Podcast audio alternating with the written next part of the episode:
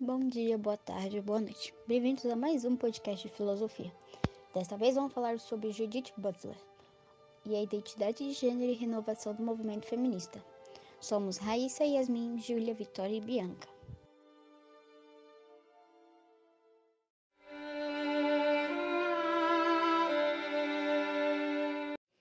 Biografia de Judith Butler, nascida em 24 de fevereiro de 1956 em Cleveland, Ohio, Estados Unidos. Ela é uma filósofa que tem suas principais teorias contemporâneas relacionadas ao feminismo e à teoria do queer, além de escrever sobre a filosofia política e ética. Butler tem PhD em filosofia.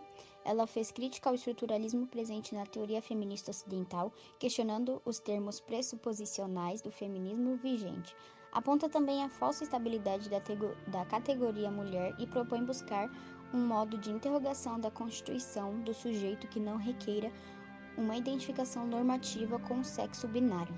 Recentemente, seus trabalhos mais recentes focam a filosofia judaica, especificando nas críticas pré-sionistas da violência estatal. Atualmente, Judith Butler é reconhecida como uma das intelectuais mais importantes do feminismo e da teoria do queer que ela mesma contribuiu em consolidar.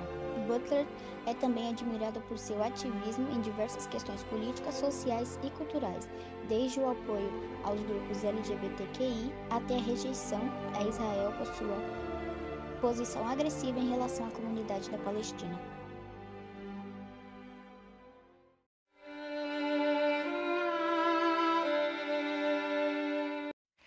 Feminismo, teoria queer Bom, o que nós temos a dizer sobre isso?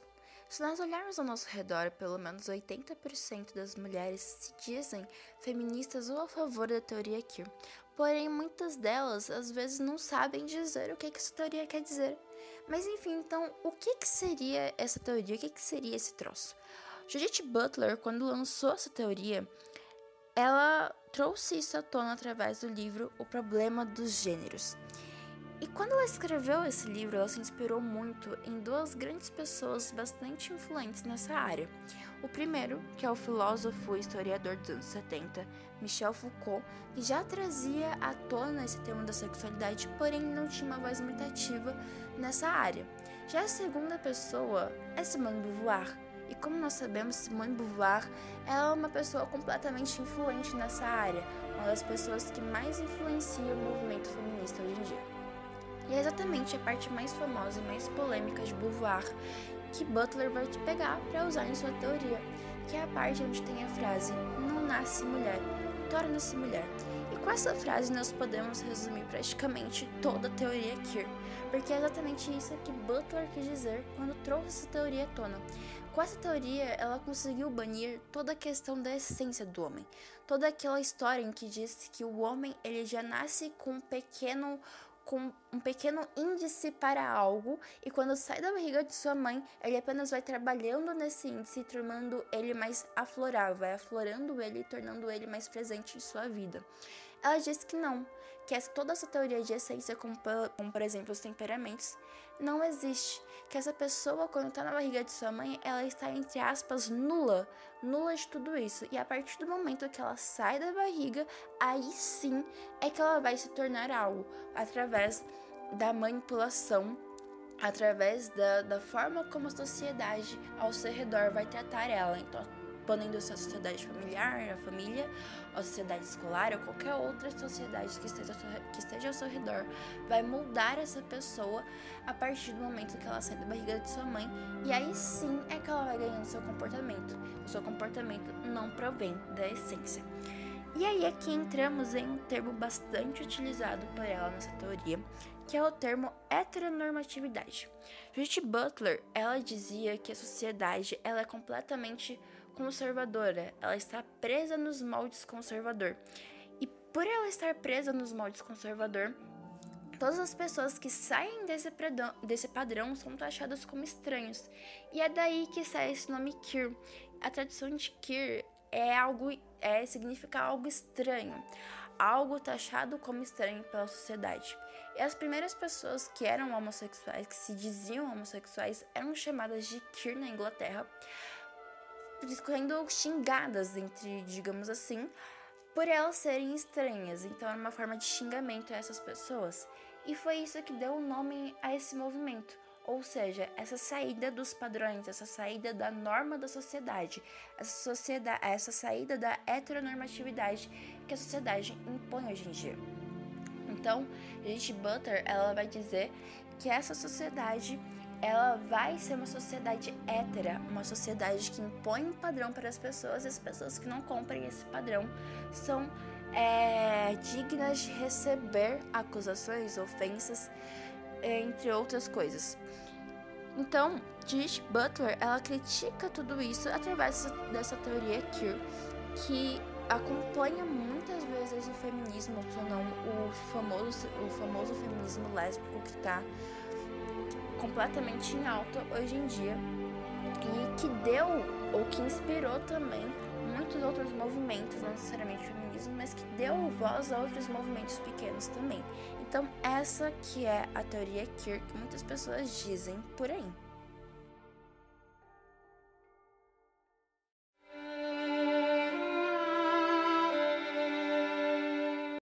O que é a mulher para Judith Butler?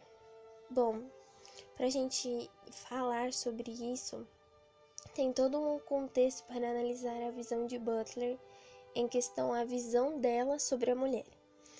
Primeiro, que no final dos anos 80 estava acontecendo um movimento feminista que estava se discutindo o limite da categoria mulher e que é, começava a pensar dentro desse registro um problema. Então Butler, ela começou a questionar por que as mulheres da bandeira feminista naquele momento eram vistas como insuficientes pela sociedade. Até que no fim do ano 80 era impossível falar de um todo no caso da mulher universal. Então era impossível, as pessoas não conseguiam ter uma visão ampla sobre as mulheres. E essa mulher, ela tinha sim um assunto, um tema e uma possibilidade. Então, voltando um pouquinho no tempo, é, uma das influências foi Simone Beauvoir, que ela falou sobre seu segundo sexo, e isso meio que foi um sustento para o feminismo por, durante muito tempo. Até que nos anos 80, vou retomando de novo, a Simone meio que se torna insuficiente como categoria por não dar conta de toda a diversidade que é a categoria mulher realmente. Porque sim, existem mulheres brancas, negras, indígenas, classe média, classe alta. Uh, então, não conseguem dar conta de toda essa diversidade que realmente é a mulher. Até que no livro Butler, ela propôs uma relação sobre o feminismo que decorre de uma constatação de que dizia ser a associação do feminismo com a categoria mulher, como as mulheres sendo um sujeito do feminismo. Parece até ser óbvio que as mulheres são um sujeito do feminismo, mas também o questionamento dela teve um sentido quanto o posicionamento político, que compreende que o termo mulher como uma identidade comum. Só que é, Butler ela prova e reafirma que devemos ver o sexo feminismo, feminino como algo universal.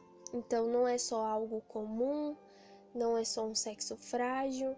Ela prova que o, o sexo feminino é mais do que todos podem imaginar.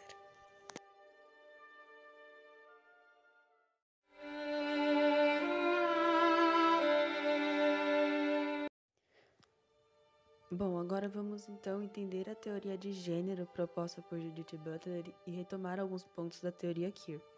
Quando ela publicou o livro Problema de Gênero em 1979, ela propôs uma descrição do caráter performativo do gênero, mas o que isso quer dizer exatamente?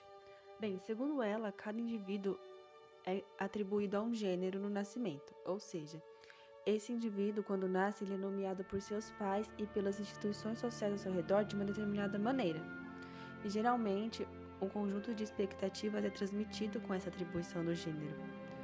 Se essa criança é uma menina, então quando ela crescer, ela vai assumir o papel tradicional de mulher na família e no trabalho. E se essa criança é um menino, por exemplo, então ele deverá assumir uma posição previsível na sociedade como homem. Porém, não é bem assim que ocorre. Sabemos que existem muitos indivíduos que sofrem sérias dificuldades com a atribuição que lhe é imposta ao nascimento. Essas são pessoas que não querem ou não conseguem atender às expectativas, e a percepção que elas têm de si própria é diferente da atribuição social que lhe foi dada. E a partir dessa situação surge a seguinte dúvida: que medida os jovens e os adultos são livres para construir os significados de sua atribuição de gênero? Bem, esses indivíduos eles nascem na sociedade, mas também eles são atores sociais e podem trabalhar dentro das normas sociais impostas para moldar suas vidas de forma que elas se tornem mais vivíveis. Essas instituições sociais, elas também deveriam ter a capacidade de apoiar essas pessoas em seu processo de descoberta, é, de uma forma para viver melhor com seu corpo, buscando realizar os seus desejos e criar relações que sejam proveitosas. Mas é claro, todo mundo sabe que existem pessoas que vivem em paz e harmonia com o gênero que lhe foi atribuído e tudo bem. Mas a gente não pode esquecer que existem muitas outras que sofrem quando são obrigadas a se conformar com normas sociais que anulam o senso mais profundo de quem elas são e quem elas desejam ser de verdade. Esse pensamento ele leva a linha tênue entre a liberdade e a natureza.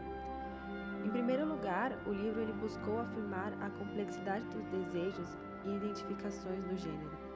E ele se juntou aos integrantes do movimento LGBT moderno que acreditavam que uma das liberdades fundamentais que precisam ser respeitadas na sociedade é a liberdade de expressão de gênero. Então, isso quer dizer que o livro negou a existência natural de uma diferença entre os sexos? E a resposta é não. Apesar de dele destacar a existência de paradigmas científicos que divergem entre si para determinar a diferença dos sexos, ele não nega a existência de diferenças naturais. O livro ele afirma que a sexualidade humana consegue assumir formas diferentes e que não se deve pre presumir que o fato de sabermos o gênero de uma pessoa nos dá qualquer pista ou certeza sobre a orientação sexual dela.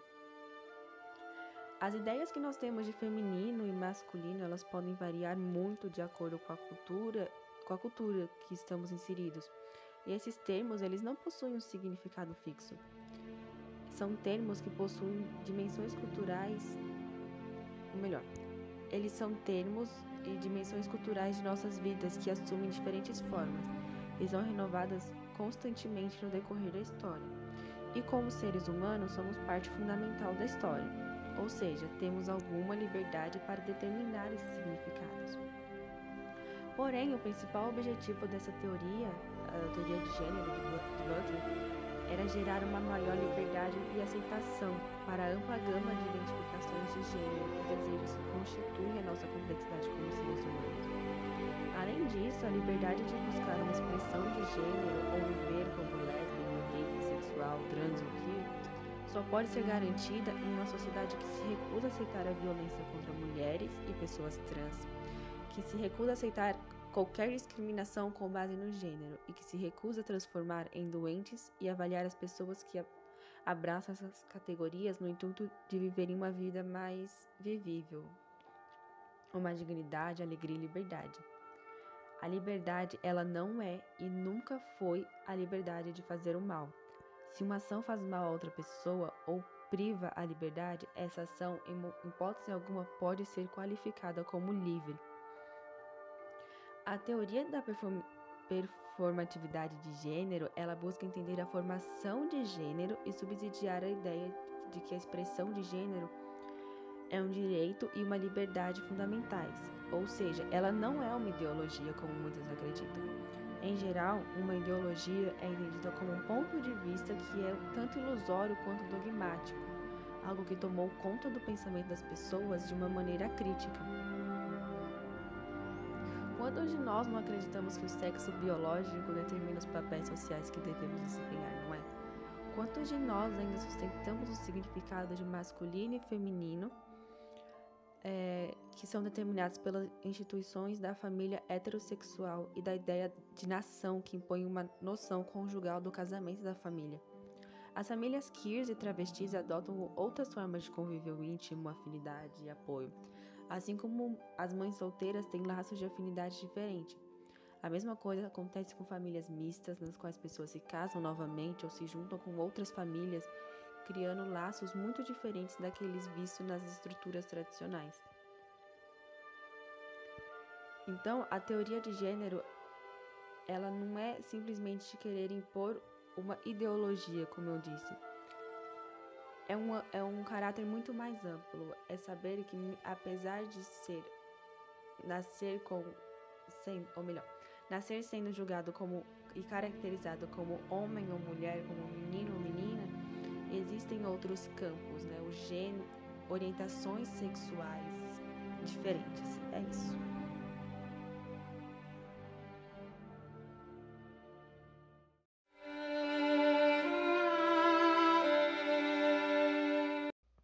Judith Butler Livros e Ideias Fundamentais.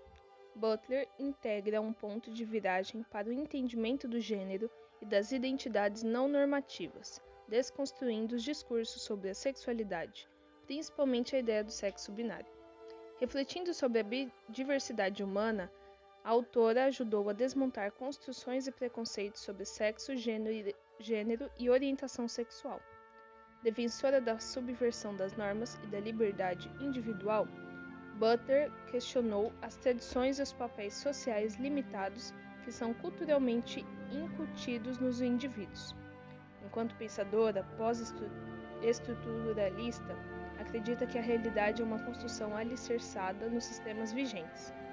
Os escritos de Judith Butler vieram trazer um novo fôlego à teorização feminista e ao trabalho acadêmico feito em torno das questões LGBTQ. Nas últimas décadas, os seus pensamentos têm sido criados em inúmeras discussões, discussões contemporâneas como a despatologização das pessoas transgênero e a homoparentalidade. Problemas de Gênero, em 1990.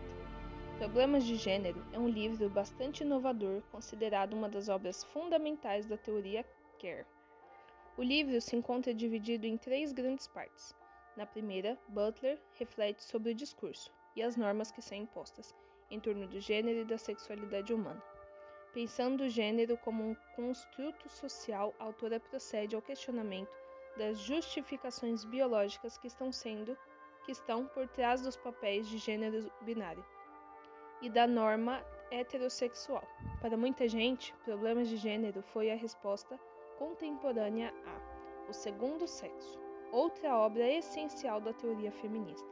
Na verdade, ao propor que alguém não nasce mulher, torna-se Bievor já oferecia apontar o gênero como algo performativo e socialmente construtivo.